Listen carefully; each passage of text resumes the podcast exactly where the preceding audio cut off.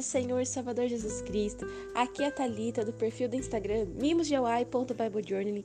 Estamos juntas com a Georgia e a Karine nessa jornada do meu plano com Deus. Hoje o nosso devocional é o 65 de 365 dias e está muito linda a mensagem de hoje. O tema é compaixão inconveniente. A leitura está em Lucas 16, 19 a 31, que fala sobre a parábola do rico e do, de Lázaro. E o verso escolhido está no versículo 25. Você recebeu na sua vida todas as coisas boas, né? O rico. Porém, Lázaro só recebeu o que era mal. E agora ele está feliz aqui. Ou na outra tradução que a gente vê, e agora ele teve né, o retorno é, daquilo que ele viveu. E é muito interessante porque a gente vê né, nessa parábola como Lázaro precisou, né, como ele estava necessitado.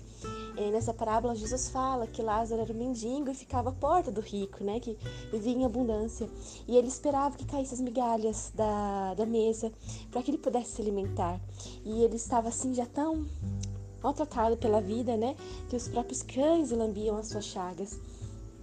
E a Bíblia fala em outro momento que eles estavam ali é, após a morte. Então Lázaro recebeu o seu galardão e o rico não. Aliás, de uma outra forma, né? Ele não estava junto com, com Lázaro vivendo no seio de Abraão. E ele falava assim: para Abraão, permita, né? Nessa, é uma parábola, tá, gente? Permita que Lázaro toque a, o seu dedinho né, na água e ponha na minha língua, porque eu tenho sede. Então vem esse versículo que você teve tudo de bom na vida, né? E Lázaro não, e ele recebeu agora o retorno daquilo que ele viveu. Quantas pessoas a gente não vê que estão na mesma situação, passando necessidades? Se a gente for elencar aqui em uma lista tudo o que está acontecendo no mundo hoje, e a gente vê tantas coisas, guerras, fomes, meu Deus, quanta desigualdade, né? Tráfico humano, como comentado aqui, exploração sexual, violência, tantas coisas, e talvez você pode pensar assim: o que eu vou conseguir fazer em relação a isso? que eu posso contribuir para uma guerra, por exemplo, né? A gente está vendo as movimentações entre a Rússia e a Ucrânia e a gente fica com o coração apertado. Mas o que eu consigo fazer em relação a isso, além de orar? Talvez a gente pode sentir aquele sentimento, né, de impotência e isso leva a uma não atividade, né? Mas a nossa oração causa muitos efeitos positivos. Talvez pensando nisso a gente deixa de ter o sentimento de ajudar. Porém, talvez esteja perto de você alguém que está precisando, talvez o seu vizinho que precisa de um abraço, de um socorro, de uma provisão, pessoas no seu trabalho, até mesmo na sua família, e elas estão precisando de ajuda. E nós precisamos ter a compaixão. E você sabe o que significa compaixão? Procure no dicionário para a gente entender esse significado. E é muito lindo. Segundo o dicionário, compaixão é um sentimento piedoso de simpatia para com a tragédia pessoal de outra pessoa, acompanhado do desejo de minorá-la, né, de diminuir esse sofrimento.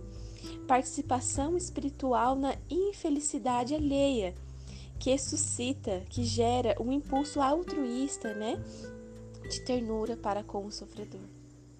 Olha que lindo importar-se com a dor do próximo e sentir a necessidade, a vontade, né, altruísta, sem pensar em si mesmo para ajudar a outra pessoa.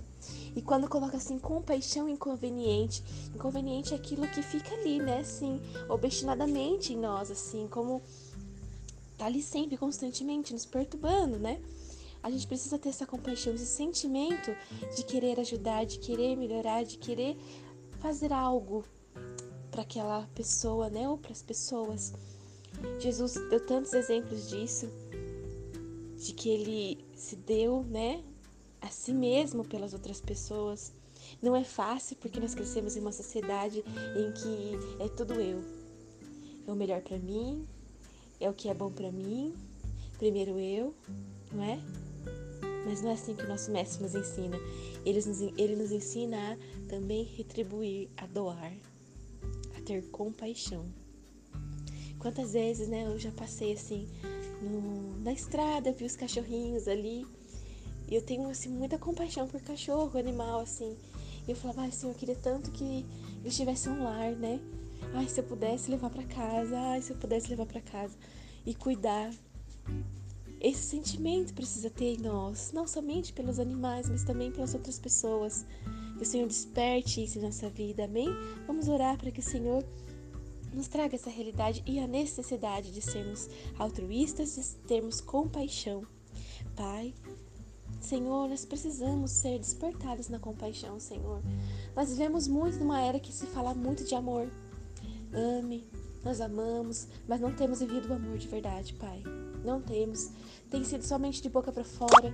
E é o momento em que o Senhor precisa nos despertar, porque o mundo precisa de amor, o mundo precisa de compaixão.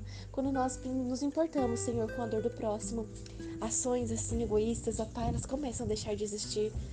Deus, ensina-nos, ó Pai, a ter esse sentimento, a regá-lo em nossas vidas e a praticá-lo, Senhor.